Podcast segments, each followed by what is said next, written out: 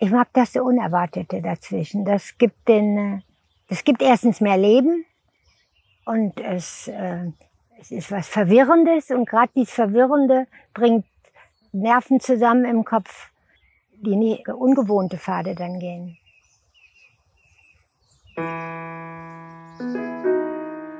Kreativ im Wald. Der Podcast für Spazier- und Müßiggang. In der ersten Folge Kreativ im Wald treffe ich Barbara Beisinghoff. Barbara Beisinghoff wurde 1945 geboren und wuchs als Nachkriegskind auf einem Bauernhof in der Lüneburger Heide auf. Wie viele Kinder in dieser Zeit hatte sie weder ein Bilderbuch noch eine Puppe zum Spielen. Stattdessen, erzählt sie, hat sie zum Beispiel unter einem Baum gespielt, ist sie mit ihren Händen mit Material umgegangen. Die Begeisterung für das Material und das kreative Arbeiten mit ihren Händen hat sich in ihrem Leben als wertvolle Konstante behauptet. An der Kunsthochschule in Hannover studierte sie später freie Kunsterziehung und Malerei und entdeckte dann ihre Leidenschaft für die Farbradierung. Heute umfasst ihr Werk neben eindrucksvollen Radierungen zahlreiche Künstlerbücher und Werke, die dem Genre Papier-Matière zugeordnet werden können. Das sind handgeschöpfte Papierarbeiten, die oftmals in Auseinandersetzungen mit lyrischen Texten anerkannter Autorinnen entstehen.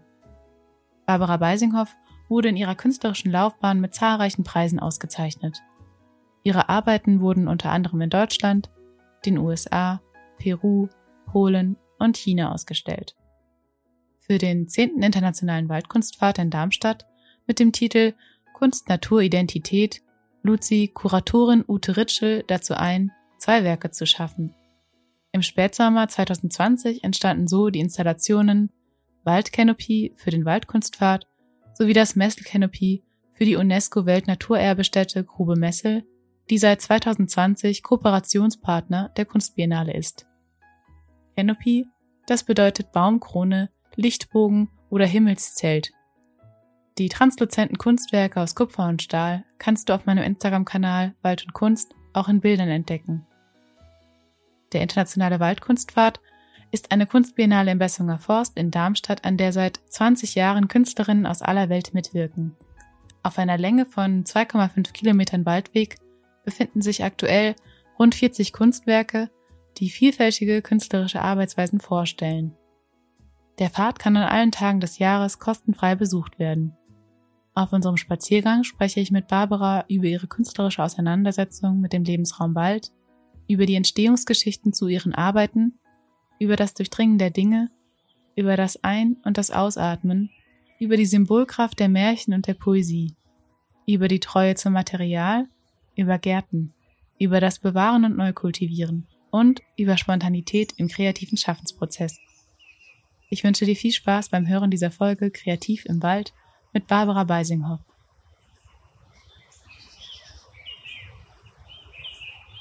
Hallo Barbara, ich freue mich ähm, sehr, dass es klappt, dass wir uns jetzt unterhalten können. Ja. Ähm, dieser Wald hier, der Bessunger Forst, der ist dir ja nicht unbekannt. Ähm, du hast hier schon auch eine langjährige Verbindung zu. Vielleicht kannst du darüber ein bisschen was erzählen.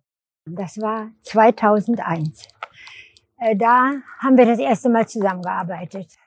Und 2004 hat sie mich dann eingeladen, hier am Waldkunstfahrt mitzumachen, nachdem ich auch bei Vogelfrei zwei mal mitgemacht habe.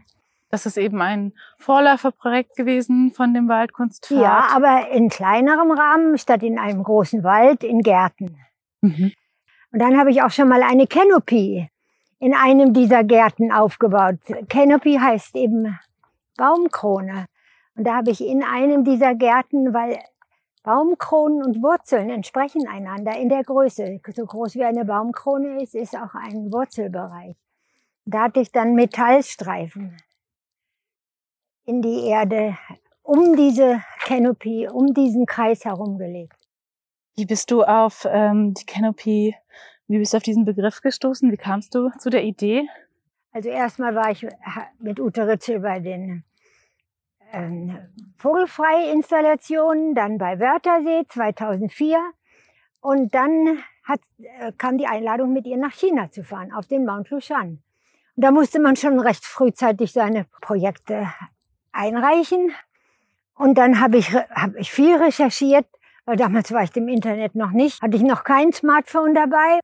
Und äh, dann habe ich halt gelesen, dass da oben ein Dichter, Li Bai, ein Gedicht über einen Wasserfall, der dort auch äh, runterrauscht, äh, gedichtet hat.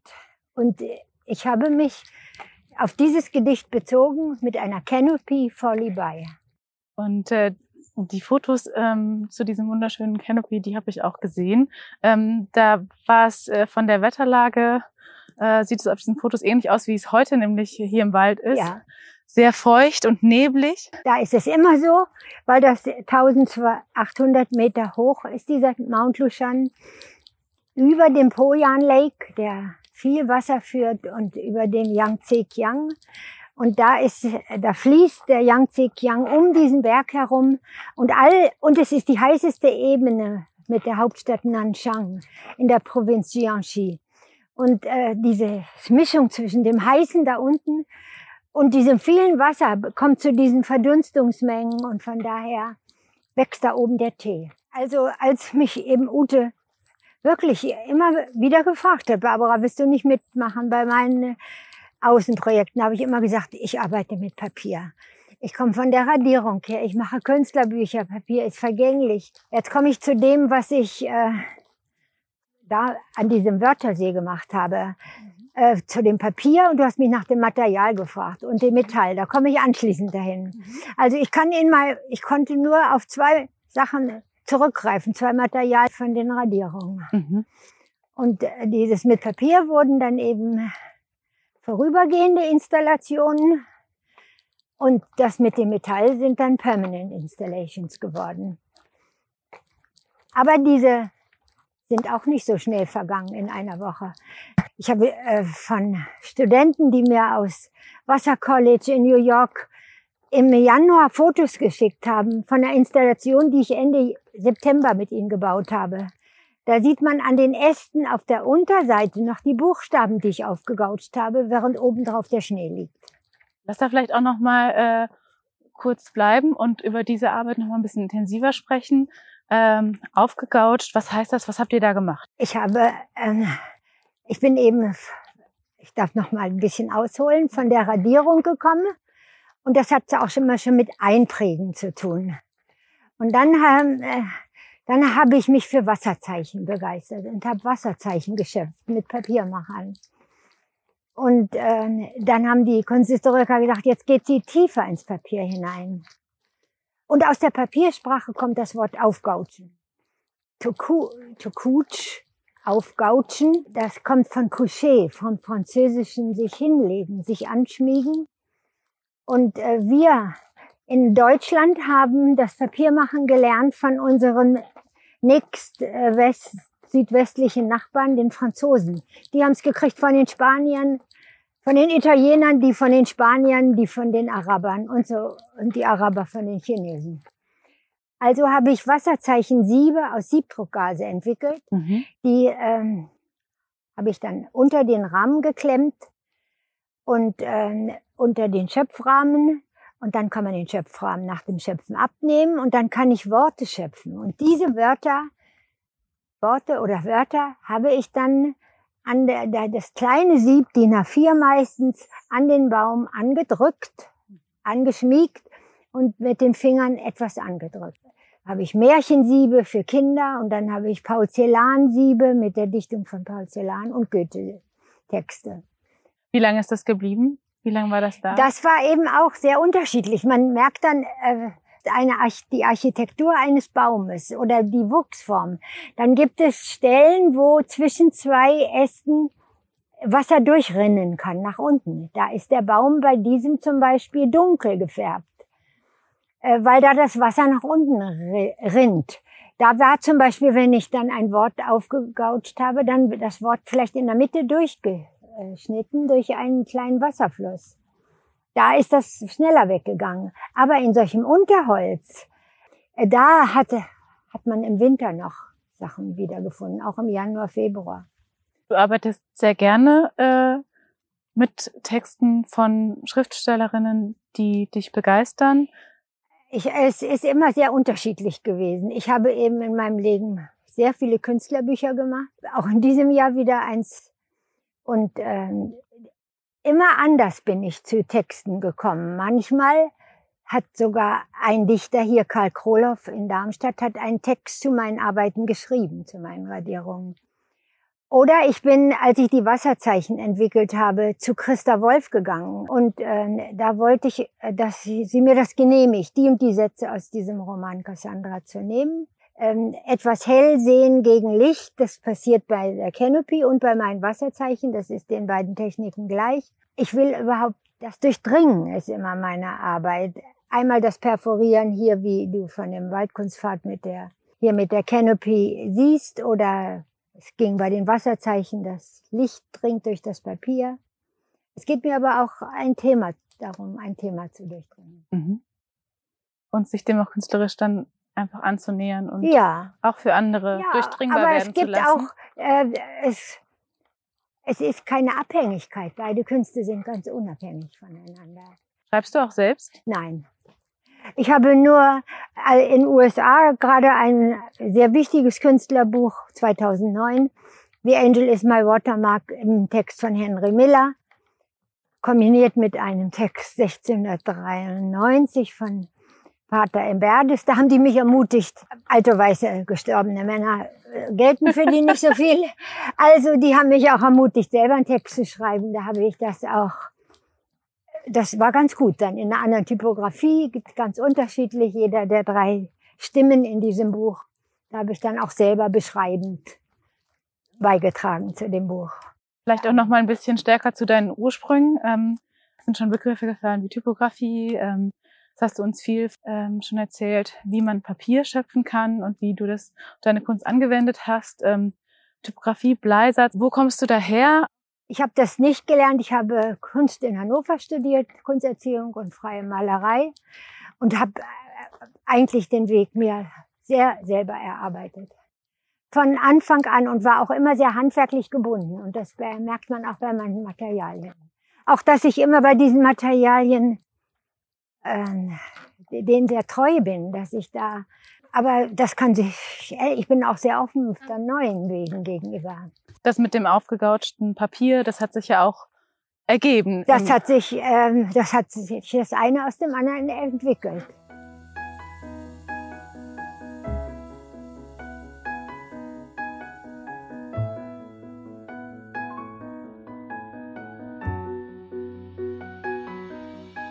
Jetzt stehen wir hier schon direkt vor deinem schönen Canopy. Ähm, das Canopy wird wahrscheinlich für, für viele Jahre ähm, hier stehen bleiben können. Es wird sich, es wird reagieren auf, auf die Wetterbedingungen hier und vielleicht sich auch ein bisschen verändern, aber jetzt im Vergleich zu den aufgekautschten Papierarbeiten ähm, hat es sicherlich eine längere Haltbarkeit. Ja. Wie, wie geht's dir grundsätzlich damit, ähm, wenn ein Kunstwerk von dir mit der Zeit verfällt? Kannst du das gut, findest du diesen Prozess äh, sehr angenehm? Fällt es dir das ist schwer? Sehr unterschiedlich. Mhm. Also bei diesem, das hat ja seine eigene Ästhetik. Wenn eine, wenn aus Buchenzellstoff ein Buchstabe, der vorher auf dem Baum sich festgekrallt hat, dieses auffibrillierte Papier mit seinen winzigen Armen, das, dann nützte kein Acrylfestiger. Im Gegenteil, dann ist so ein ganzes Wort gleich abgestürzt.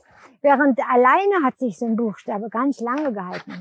Wenn der dann aber im Herbst äh, runterfällt, der Buchstabe, und darunter liegt das Buchenlaub, dann ist das voller Poesie und dann ist das ein runder Weg. Dann muss das so sein. Und bei diesem hier, was nun aus Metall gebaut ist, das ist eine ganz andere Geschichte. Da haben wir extra das Gerüst nicht Feuer verzinken lassen, sondern es soll braun werden.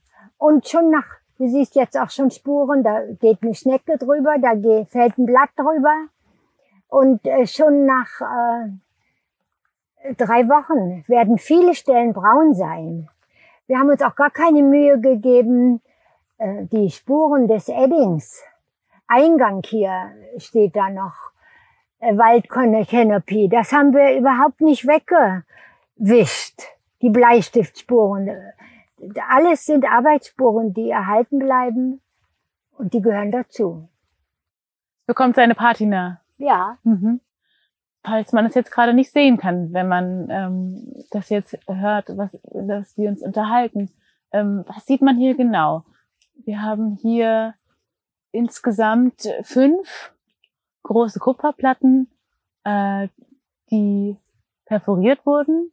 Du hast schon gesagt, mit Bleistift oder Edding vorgezeichnet. Und äh, was sehen wir hier? Am Anfang, als mich Ute hier gefragt hat, die wir zwei Canopies haben. Eine für den Wald und eine für die Grube Messel. Habe ich gewusst, für Grube Messel muss ich ganz viel lernen. Da weiß ich überhaupt nichts. Aber über Wald habe ich erst gedacht, weiß jeder doch eine ganze Menge. Jedes Kind äh, denkt, dass das alles schon vertraut ist. Aber wenn ich recht nachgedacht habe, was ich zeichnen soll, habe ich überhaupt nicht gewusst, was ich zeichnen soll. Es waren lauter Einzelheiten. Ich habe gedacht an Gattungen, die Gattungen der Käfer und der Vögel und der, der Blumen und der und so weiter. Aber dann habe ich eine, war ich sehr ratlos. Dann habe ich eine Forstwirtin in unserem Freundeskreis angesprochen, aber nicht um von ihr forstwirtschaftliches zu erfahren. Ich habe gewusst, das will ich ganz außen vor lassen, den Wirtschaftsfaktor. Aber gerade die hat mich darauf gebracht. Die hat gesagt, den Menschen musst du auch dran vorkommen lassen. Denn wir sind dann, wir sind die, die das hier hergestellt haben als Künstler und die Betrachter werden auch die Menschen sein. Und die, äh, die hat mich auf diese Mythen gebracht, auf diese ganz alten hier den ähm, von Adam und Eva mit dem Baum der Erkenntnis. Immer der Baum im Mittelpunkt, aber immer spielte auch nicht nur in der Bibel eine Rolle, sondern auch im Gilgamesch-Epos. Und dann der Weltenbaum, da steht es oben, Yggdrasil aus der Edda. Und dann die Brüder Grimm, die dieses, die, den Wald sowieso ähm, als, ich habe mich nie für die Psychologie, äh, die hat mir das zu wortwörtlich. Ich habe lieber mit den Bildern zu tun gehabt und richtig mit dem Erzählen auch. Und für meine Kinder und Enkelkinder. Aber ähm, doch haben diese, das sind ja Symbole für oder Zeichen für innere Vorgänge. Der Wald vielleicht für das Unbekannte und für das Gefährliche oder auch für das Abenteuer sicherlich. Für, also, aber alles nicht so platt in einem Wort, sondern ne, auf jeden Fall spielt die Verwandlung auch immer eine große Rolle und die habe ich jetzt hier auch zum Zuge kommen lassen. Die Jorinde wird verwandelt in eine, in eine Nachtigall und Joringel errettet dann die verwandelten Nachtigallen. Und das ist ein Märchen? Das ist ein Märchen. Mhm. Jorinde und Joringel. Liebesmärchen. Also die Brüder Grimm tauchen auf. Dann natürlich diese Metamorphose ist für Goethe ein ganz großes Thema. Die, wir sehen die Bilder nur, weil der Hintergrund dahinter, der Himmel hell ist. Mhm. Und, äh, und kommen zu der Erkenntnis dieser Geschichten, indem wir unseren Kopf nach oben beugen, nach oben recken. Mhm. Und äh, er hat sich befasst mit dem und hat dem Ausdruck gegeben, in diesem Gedicht von der, von der Metamorphose des Schmetterlings. Und zuletzt des Lichts begierig bist du Schmetterling verbrannt. Also, und auch die, sein Faust. Da geht's immer nach oben recken, nach mehr erfahren, forschen. Also, aber zum Schluss dieser Schmetterling oder der griechische Vater, der seinem Sohn das Fliegen beibringt und der zu nah ans Licht kommt, da stürzt der Sohn auch ab, ne? Und der Schmetterling ist verbrannt. Wenn man dem Licht zu nahe kommt, wird er verbrannt.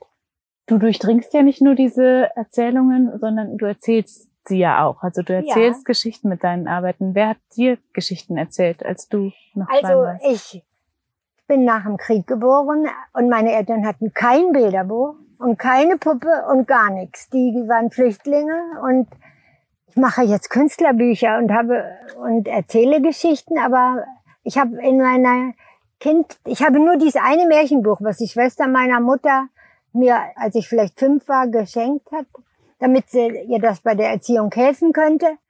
Aber ansonsten bin ich auf dem Bauernhof, wo die Eltern hingeflüchtet sind, groß geworden in der Lüneburger Heide. Und ich glaube, ich habe viel mit ja, unter einem Baum gespielt oder während meine Mutter sich abgerackert hat, um was zu essen zu zaubern.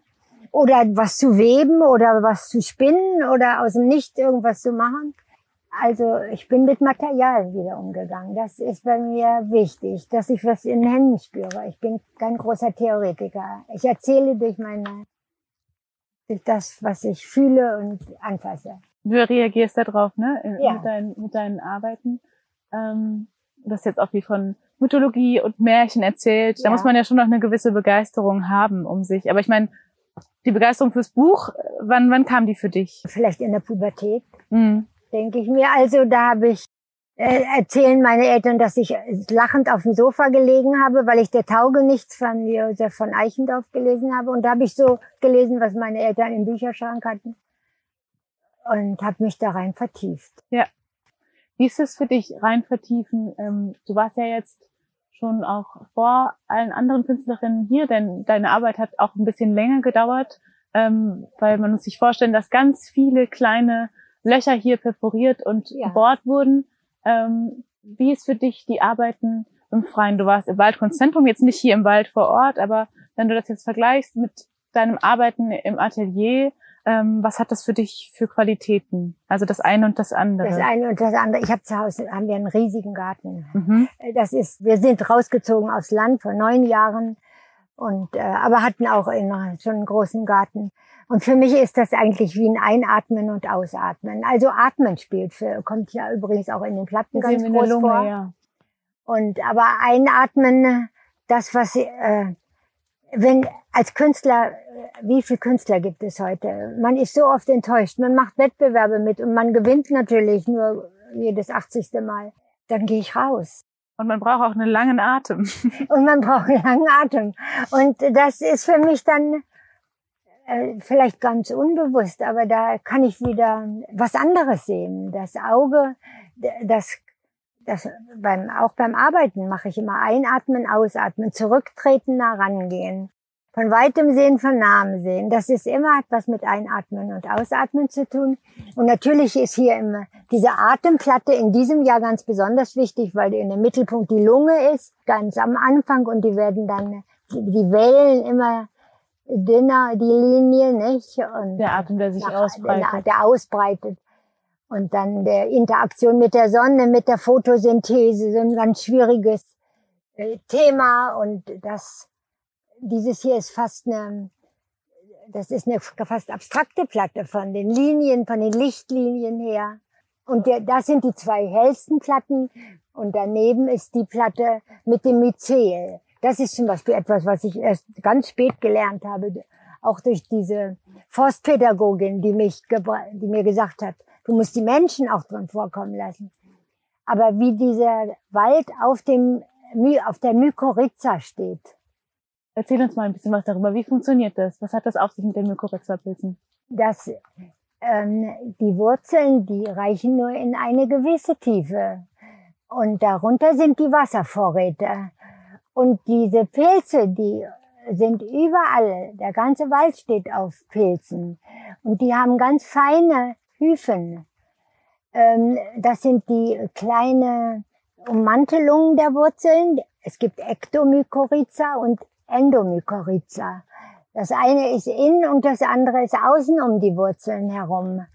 Und die ähm, können noch mehr von unten die Mineralstoffe zu den Wurzeln transportieren und das Wasser. Und dieser Austausch, dass der, äh, und das ist die allerfeinste Platte.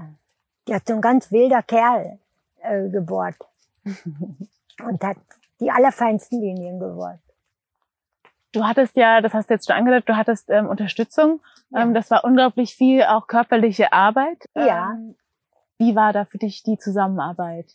Die ist bei allen Canopies unterschiedlich gewesen. In diesem Fall waren es Freiwillige, die jeden Tag kamen andere. Und es war ein kleiner Stamm von Mitarbeitern von Ute im Waldkonzentrum, äh, die ähm, nicht unbedingt Ideen eingebracht haben, aber die mit den Handbohrern, mit, wir hatten sieben Bohrmaschinen und im Ganzen haben dann 47 Leute in den dreieinhalb Wochen mitgebohrt. Wow.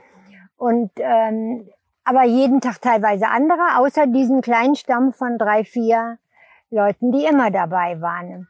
Und da, da habe ich eben doch viel vorgezeichnet, denn sonst konnten die nicht loslegen und bohren. Man darf sich das so vorstellen, die Platten lagen quasi auf Holztischen aus, Ja, äh, mit einem Pavillonschutz und darunter Ja. waren alle fleißig am Bohren. Genau.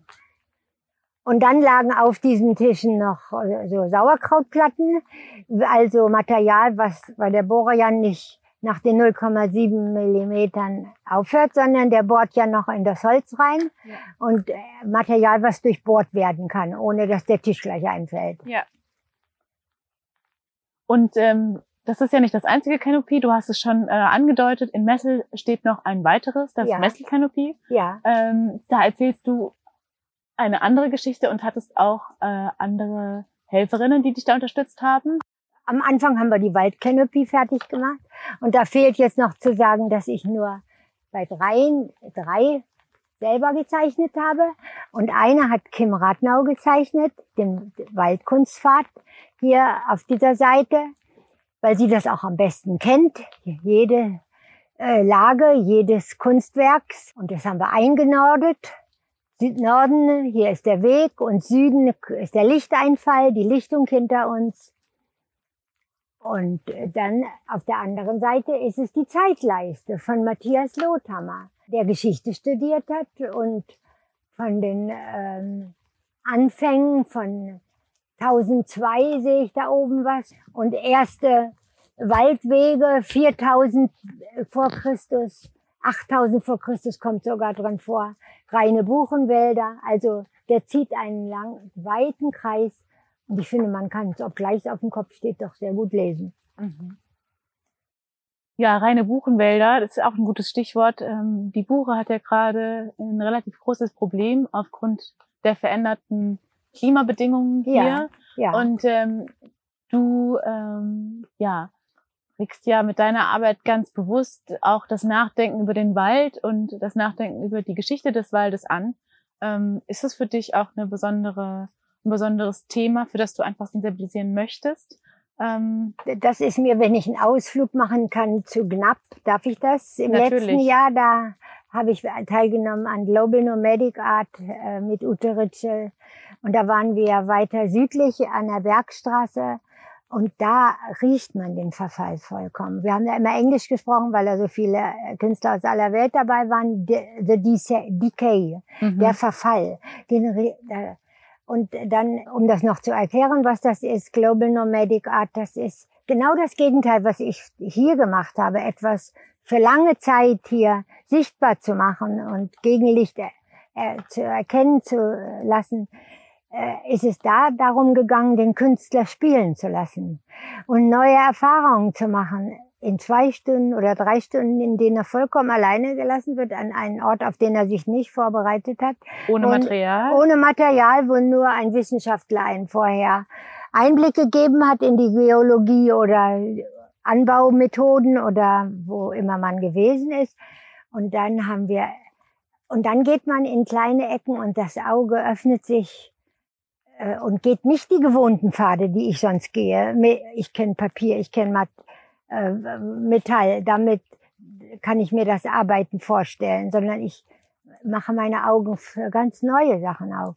Und wenn man da die Wurzel angeguckt hat, äh, was da dann, wie diese zersetzt wird, und äh, das, äh, damit spielt die Kim Ratnau ein bisschen, wenn sie Waldgeister mit ihren äh, Kindern im Bauwagen, dann sieht man ja Wesen und man sieht Architekturen und wenn man das fotografiert, könnte das eine große Architektur sein.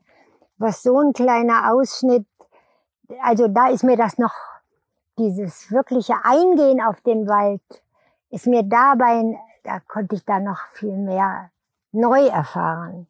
Hier habe ich etwas gemacht für diesen Wald und habe mich damit beschäftigt und habe gebe das jetzt hier weiter. Aber neu gelernt habe ich bei diesem Knapp für mich noch mehr.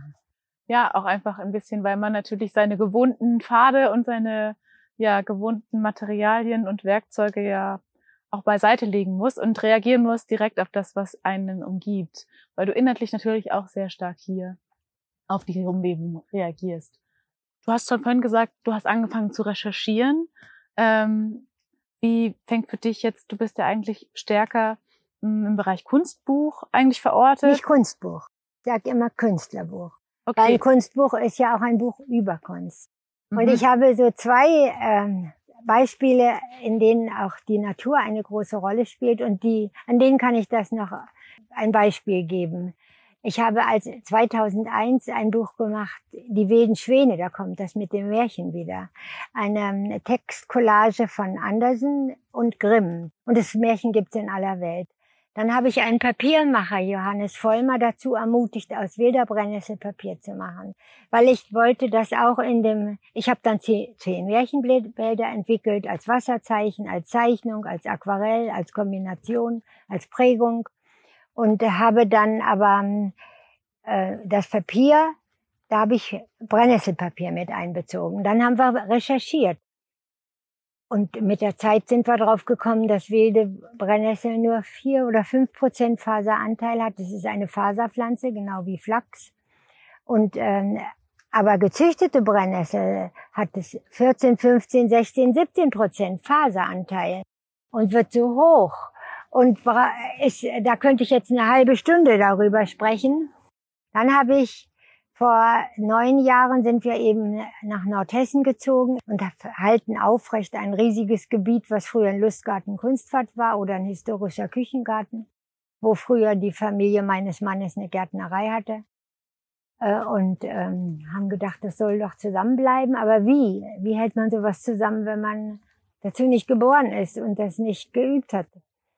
Äh, und dann bin ich auf Flachs gekommen und habe den Landwirt einmal sehr grob die Wiese umflügen lassen, gar nicht gerade haken und dann Flachs einsehen am hundertsten Tag des Jahres, weil das dann eine gute ähm, bis August vielleicht reif wird äh, und äh, die besten Wachstumsbedingungen hat. Das ist so eine alte Regel. Das mhm. habe ich alles gelesen einfach in Arbeitsbeschreibungen aus alter Zeit. Und mit diesem Projekt habe ich mich auch in die Leute im Ort, die fanden das interessant, also das, weil es ja was sehr volkstümliches ist. Mhm. Ich bin in der Erfahrungshorizont, da konnten sie mitdenken. Das war nicht was Abgehobenes. Das hat mit der Kunstwelt nichts zu tun, sondern auch mit ihrer Welt. Und da haben sie mitgedacht und haben. Ähm, ich wollte aber taugeröstetes, gehecheltes Flachspapier zum Endeffekt haben. Und das habe ich auch bekommen. Aber erstmal habe ich diesen ganzen Prozess im Garten erstmal durchgemacht. Ich habe das wachsen lassen und das hat herrlich ausgesehen und die Leute haben es angeguckt. Und die Blüte hat bloß einen Tag geblüht, dann ist die wieder abgefallen. Und aber die nächste am Stängel hat geblüht. Dann haben, hat mich eine berühmte Regisseurin Helma Sanders Brahms besucht in der Zeit. Und äh, die hat dann im Jahr drauf mir einen äh, Text geschrieben und kurz darauf ist sie gestorben. Und aus diesem Text von ihr habe ich wiederum mein nächstes Künstlerbuch gemacht. Über diesen Flachs. Das erste Mal rein über die Recherche. Und äh, da habe ich einfach nur beschrieben, wie das gewesen ist, als ich es gesehen habe. Was das bedeutet, Tauröste, das bedeutet nämlich der Tau, der Regen und die Sonne lassen. Wenn der Flachs verblüht ist, dann rauft man ihn aus, dann legt man so ein Bündel auf die Erde, dann kommen eben Regen und Sonne und Tau und lassen die Holz, die Ligninanteile äh, verrotten. Und auf Englisch heißt es auch Dew Retting, Tau äh, Röste. Und so heißt es auch bei uns, Tau geröstetes und dann gehecheltes Flachspapier. Das sind Künstlerbücher, die bin dazu sehr spät gekommen zu Künstlerbüchern. Erst so durch meine Radierung. Ich bin sehr gründlich, arbeite langsam und äh, habe das dann mit Texten ergänzt, Zyklen und das wurden dann Text, Bildsuiten und dann wurden es Künstlerbücher. Mhm. Gründlichkeit. Ähm, jetzt hast du ja schon gesagt, äh, hier wurden die Spuren, die wurden teilweise auch einfach dagelassen. Ähm, das ist einfach so, so wie es ist, jetzt eben mit der Zeit und äh, den Wetterbedingungen reagiert. Ähm, wie ist es für dich in deinem Arbeiten? Das hast du schon gesagt, du bist sehr gründlich. Ähm, Ist für dich der Zufall auch so ein Gestaltungselement? Also ergeben sich ja. während des Arbeitens Dinge und ja, du nimmst ich mag an? das Wort nicht, mhm. Äh, weil das Wort Zufall, das fällt mir nicht zu. Mhm. Ähm, aber natürlich, ich bin ganz, ich finde immer auf dem Wege. Ich habe, ich arbeite sehr, gerade bei den Künstlerbüchern auch sehr strukturiert und sehr, da muss ich ein Konzept haben. Aber ich kann es auf dem Weg auch anpassen. Mhm. Und ähm, und arbeite sehr spontan. Mhm. Und kann, das ist, da kommen die interessantesten Sachen daraus. Und ich kann, ähm, ich kann Dinge denken und ich kann Dinge wachsen lassen. Und die Kombination, die finde ich am allerinteressantesten. Gerade bei meinen Radierungen, da kann man das ganz einfach beschreiben. Da kann man erstmal eine Figur zeichnen, die kann einen Teil des Bildes ausmachen. Dann gibt es aber andere Teile, ob da nun der Hintergrund äh, sich abbildet, wie soll der sich abbilden?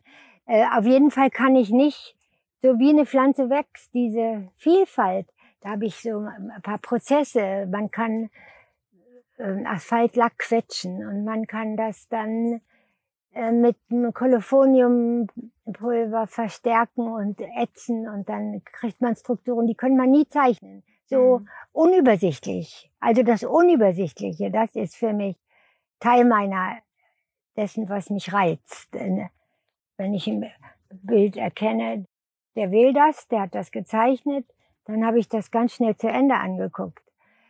Das ist auch bei Gärten so. Welche, wenn die zu sehr gepflegt sind, dann weiß ich, wie die nächste Ecke aussehen wird.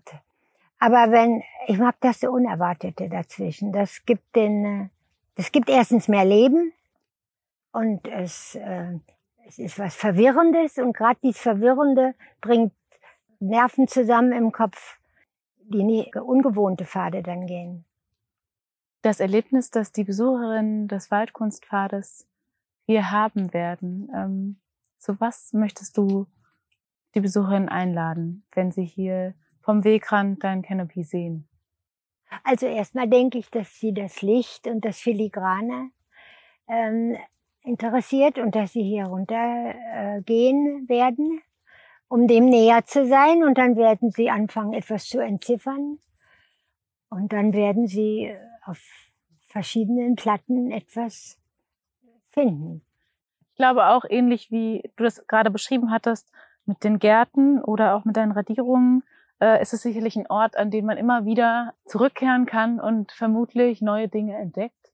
Denn es ist doch sehr detailreich und ja.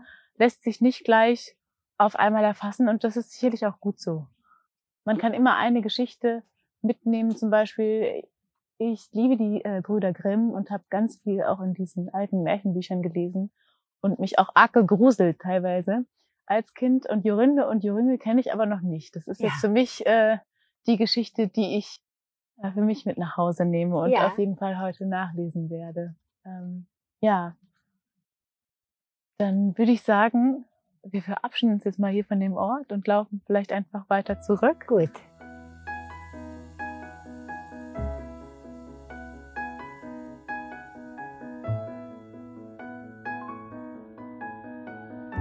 Für äh, viele Künstlerinnen, ja eigentlich für für alle ist ja dieses Jahr ein ganz besonderes Jahr auf eine sehr, ja, es ist eine, ein herausforderndes Jahr, das sicherlich ähm, viele Menschen auch dazu angeregt hat, dadurch, dass sie eigentlich ein bisschen dazu verdammt waren, zu Hause zu bleiben, zu Hause zu arbeiten, doch auch diesen Ausgleich, dieses Erleben von Natur gesucht haben. Und ähm, hattest du mit der Gestaltung des Canopies auch den Gedanken, da ja eben auch letztendlich so einen Schutzraum, einen, ja, einen Zufluchtsort letztendlich zu schaffen. Das sind Gedanken, die mir auch dabei ähm, kamen. Das ist ein schöner Gedanke, aber den habe ich gar nicht gehabt. Mhm. Ich habe äh, diese Zeit, ich hab, war am Anfang dieses Jahres noch in New York, habe da den Siegdruck für mein neues Künstlerbuch gemacht. Mhm. Dann habe ich, bin ich aber rechtzeitig am 25. Februar nach Hause gekommen und habe dann nach ach, mich einfach äh, an Sachen rangetraut, weil ich Zeit hatte, weil alles andere weggefallen war. Dann war der, Mein Buchkunstpräsentation äh, hier viel weg und die Ausstellungseröffnung da viel weg. Da habe ich mich an große Bilder gemacht, die ich seit neun Jahren nicht mehr angeguckt habe. Und wenn du groß arbeitest, ähm, arbeitest du dann auch mit großen mit großen Platten? Also sind das dann auch Radierungen? Ja, ich habe ganz große Radierungen gemacht, aber äh, dann bin ich auch zu diesen experimentellen Papierarbeiten gekommen mit Wasserstrahlzeichnungen und mit den Wasserzeichen, weil, weil das ein Gegengewicht gegeben hat, das eine. Das hatte wieder mit Einatmen und Ausatmen zu tun. Dieses Radieren mit seinen Säuberungsprozessen ähm, ist auch anstrengend, mit dem Ätzen, das hört man. Also Metall ist hart. Äh, und ähm, wie viele Jahre arbeitest du schon jetzt mit Metall? 40 Jahre. Mhm, das ja. ist natürlich schon, ja. schon eine Zeit. ja. ja. Und dann sind andere Prozesse dazugekommen, die in meinem spontanen Arbeiten. Und, äh, wie groß ist dein Atelier? Da hast du, hast du ich habe ganz viel Platz. Ganz viel Platz? ja. Sehr gut. Der Gedanke des Bewahrens. Ist es für dich ja. ein wichtige, wichtiger Gedanke? Ja, der ist für mich ein sehr wichtiger Gedanke. In diesem Jahr, was auf der Strecke geblieben sind, ist, das sind ja die globalen Prozesse. Und ähm, dieses Regionale, dieses Einfache, äh, dieses bisschen Biedere äh, von dem Flachsanbau, von der Volkskunst, das ist ja alles ein bisschen von der Kunstszene vielleicht mit der Naserümpfen ähm, äh, wird es beurteilt. Es ist, äh, da gehe da habe ich zum Beispiel einen Lieblingsgedanken vom Stopfen. Mhm. Da bin ich durch diese Leute in die Stadt Roden drauf gekommen. Äh, die haben immer Leinen selber angebaut. Die haben das auch selber gesponnen und gewebt in den Familien. Und dann haben die äh, das in Kisten bewahrt und mit diesen Dingen gelebt. Ich kenne das aber auch nicht nur aus Deutschland, ich kenne das auch aus Korea. Da sieht man die Mönche, die äh, haben Leinen oder Flachskleidung an, ihre, ihre Mönchgewänder. Und die sind gestopft über und über, aber die sehen so würdevoll aus. Und die haben vielleicht nur zwei. Und die, die sind dann, ähm, dass man etwas bewahrt. Äh, das äh, gibt es jetzt ganze wirtschaftliche Ketten, könnte ich aufzählen. Die Müllverbrennung. Da gibt es jetzt kein Müll, weil man nichts wegwirft. Man äh, braucht keine Abfallcontainer für Kleidung, weil man die nicht wegwirft. Ähm, also diese ganzen Handelsketten, das wollte ich mit dem Projekt im nächsten Jahr dann zeigen. In einer Gegend gerade, das heißt Neukirchen-Vlühen im Westen von Deutschland, wo früher Textilindustrie war, nämlich Flachsindustrie. Und dann kam die Baumwolle, die kam aus England, die hat viel Geld gekostet, aber sie war irgendwie einfacher in den Fabriken oder in den Manufakturen zu verarbeiten. Und äh, jetzt ist wieder ein Zeitpunkt gekommen, wo man äh, auf jeden Fall ist es mir so ein Projekt wert, das da anzuzeigen. Gibt es vielleicht auch gerade im Zuge dieser Gedankengänge zur Nachhaltigkeit, ähm, wird ja vielleicht auch wieder der Flachs interessant. Also dass man halt ja. halt sagt, man, man greift da wieder drauf ja. zurück. Auf jeden Fall äh, will ich dies mit diesem Projekt ein bisschen diesen Gedanken anbringen. Mhm. Und dann haben wir die, auch wieder die Leute in dem Ort, in dem ich wohne, in dem Diemelstadt, äh, habe ich zwei Frauen angesprochen, die, von denen ich wusste, dass die dann Zugang haben. Da haben die Frauen früher in der Generation meiner Mutter, die haben Stoppproben gemacht. Mhm. Ganz hübsche kleine, ähm, so DIN A4 große Flecken von Leinen, in die sicher ein Loch geschnitten wurde in der Mitte, damit sie das Stopfen lernen. Mhm. Und das ist dann farblich ganz hübsch gestaltet. Das sind kleine Kunstwerke. Und da wollte ich, dass die, dass ein kommunikatives Projekt daraus machen. Dass da Leute in dem Sinne von dieser, äh, ja, was Beuys so soziale Skulptur genannt hat, dass man etwas in Gang bringt in der Gruppe, in der man äh, da, in die man da reinkommt als Künstler.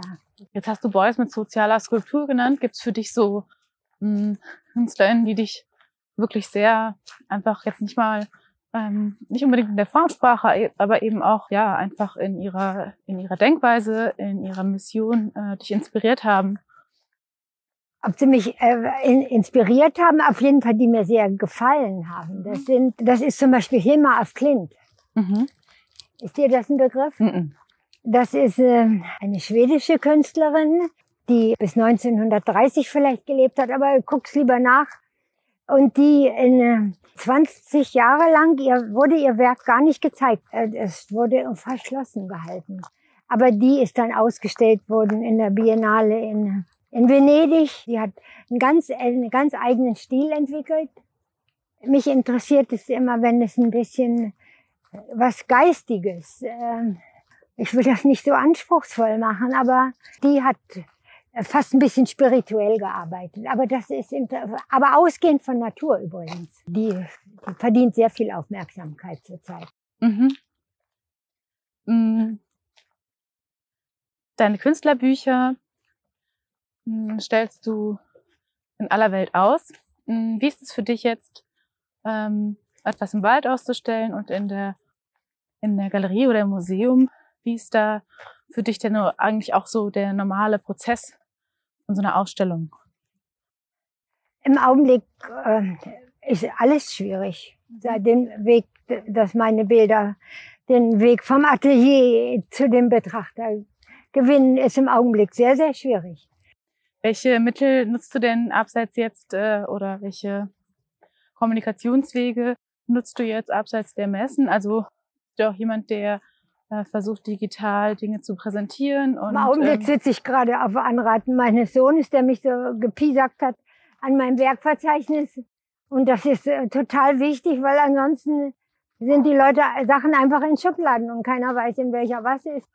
Ja, man muss dein Werk schon bewahren. Ja, und dabei bin ich, und dabei bist du mir auch, ähm, äh, bin ich dir auch dankbar. Mit solchem Interview ist auch ein Schritt nach außen.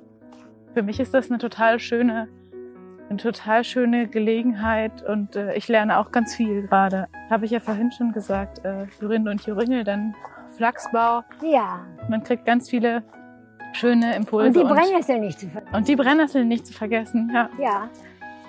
Ja, ich freue mich total, dass wir die Zeit jetzt miteinander verbracht haben. Jetzt haben wir uns auch noch ein bisschen bewegt. Wir haben über viele spannende Dinge sprechen können und äh, ja, ich danke dir für deine Zeit.